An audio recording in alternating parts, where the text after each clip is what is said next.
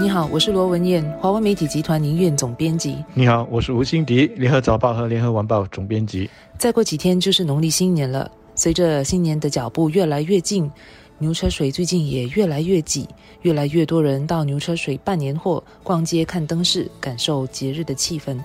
但疫情当下，有关当局为了避免出现拥挤的情况，在上个星期五宣布将实行一系列的管控措施。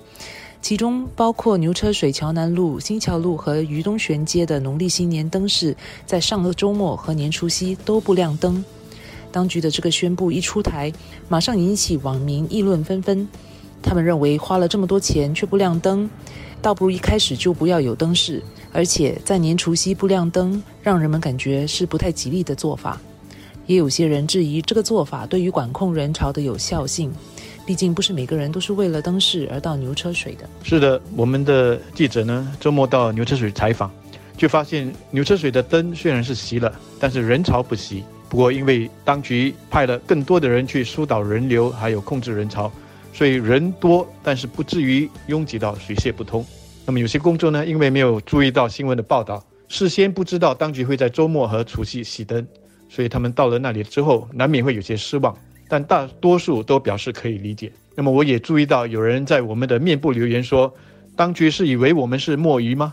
有灯就来，没灯就散。”这个说法还真是风趣。那些有夜间钓过墨鱼或者是乌街的人就会知道，你要引他们上钩呢，最好的办法就是要亮这个荧光棒。所以呢，如果要选这个最佳贴文的话，我就会选这一则。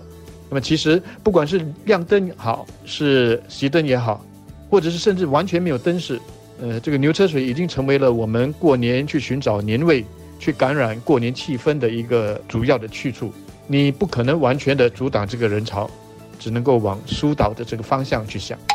我可以理解有关当局在这个时候要出台更严格的管控措施的做法。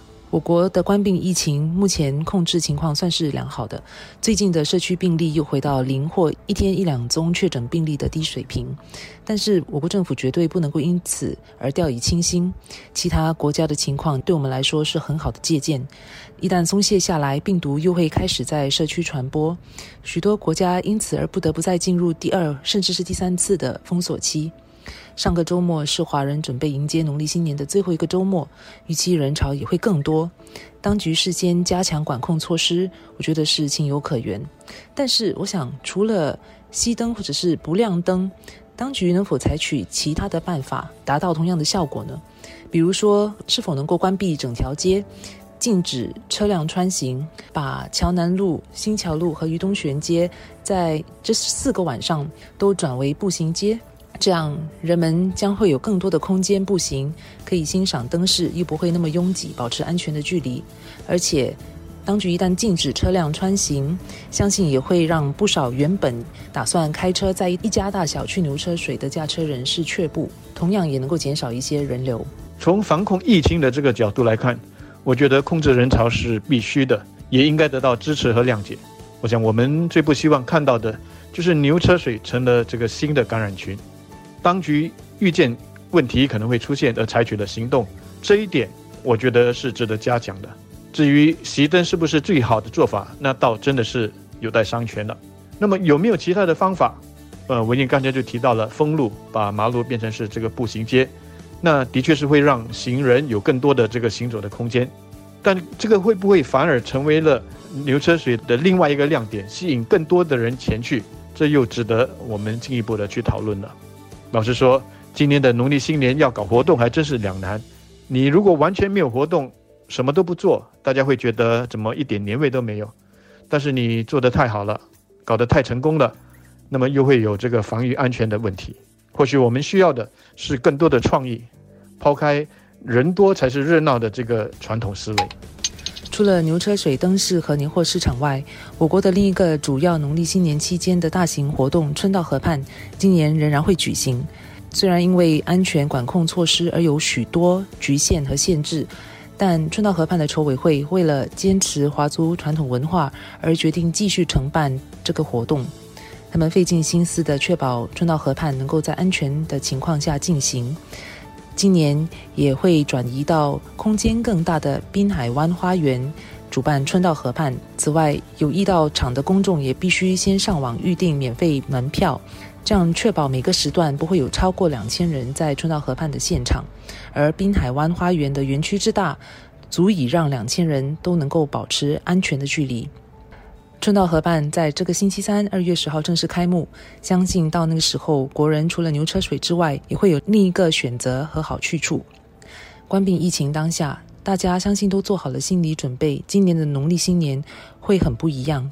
我们许多习以为常的农历新年习俗和活动都得调整，或因为疫情的关系而取消。大型的家庭聚会和团拜就是一个很好的例子。但其实这也迫使我们去思考。我们习以为常的农历新年相关的习俗和活动和传统的意义，如果确实是对我们重要，而我们觉得有意义而值得做的活动，或者是保留的习俗，我们必然能够找到适当的改变和应对的办法，在安全的情况下，以另一个形式来进行。在新加坡，农历新年可以说有三个重点活动，一个是我们最先谈到的牛车水的夜市，一个呢是文燕刚刚谈到的春到河畔。另外一个呢，就是庄艺大游行了。庄艺大游行来到今年已经是第四十九届了，但将是第一次改为线上庄艺。主办方人民协会星期六就宣布，今年呢通过预录还有数码拼接的这个方式，总共邀请了超过二十个城市的表演者来参与。所以从这个国外表演团体的这个规模来说呢，它反而是历届最多的。这可以说是遇到疫情之后，呃，一个变通的一个很好的例子。那么这里，请允许我也插播一个小宣传。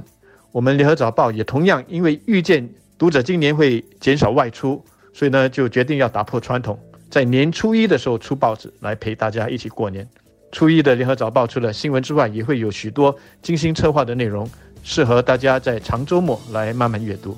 我想这也是另外一个例子，说明今年的牛年大家会过得很不一样。其实说到过年的习俗，也不是说就完全。不能够改变的一个最好的例子就是放鞭炮了。跟我这个年纪相当的，或者是更大的公众都会记得，我们当年的农历新年除夕夜基本上是很难睡觉的，鞭炮声此起彼落，响个不停。但是为了防火，为了公众的安全，这个行之有年，大家觉得过年不可少的习俗，在政府立法劝阻之下，也就这样的被改变了。我们现有的一些过年的习俗，会不会因为疫情？而从此改变呢？我自己是抱着开放态度的，只要习俗背后的这个精神，还有它的价值观被保留下来，习俗的形式其实相对来说并不是那么重要，是可以变通的。